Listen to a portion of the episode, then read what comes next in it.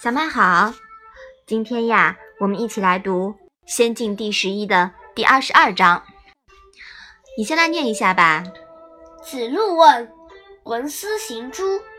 子曰：“有父兄在，如之何其闻斯行之？”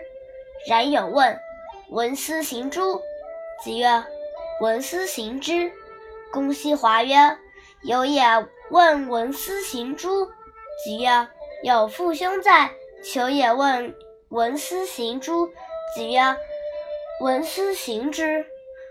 赤也或敢问。子曰：求也退，故进之；有也兼人，故退之。妈妈，诸是什么意思呀？啊，这一章啊有好几个文思行诸，是吧？嗯。那这个诸呢，就是知乎两个字的合音。那坚人是什么意思呀？坚人呀，就是好勇过人。这一章又是什么意思呢？子路问：“听到了就行动起来吗？”孔子说：“有父兄在，怎么能听到就行动起来呢？”冉有问：“听到了就行动起来吗？”孔子说：“听到了就行动起来。”公西华说。仲由问：“听到了就行动起来吗？”你回答说：“有父兄健在。”冉求问：“听到了就行动起来吗？”你回答：“听到了就行动起来。”我被弄糊涂了，敢再问个明白。孔子说：“冉求总是退缩，所以我鼓励他。仲由好勇过人。”所以我约束他。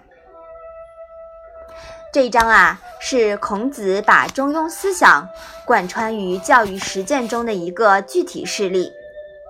在这里呢，他要自己的学生不要退缩，也不要过头冒进，要进退适中。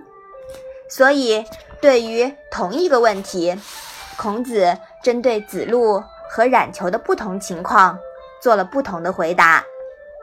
同时，也生动地反映了孔子教育方法的一个特点，也就是什么呀？也就是因材施教。嗯，说的太好了。这一章啊，说的还是行动力的问题。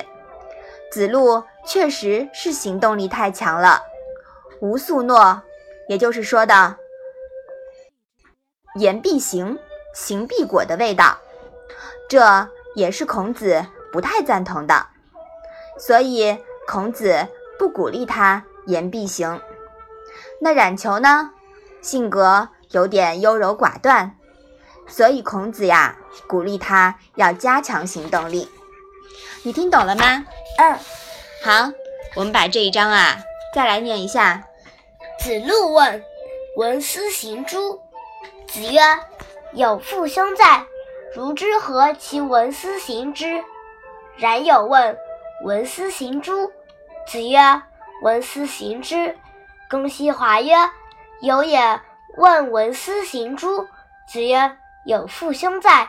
求也问闻斯行诸？子曰：闻斯行之。赤也或敢问。子曰：求也退，故进之；有也兼人，故退之。好的，那我们今天的《论语》小问问就到这里吧。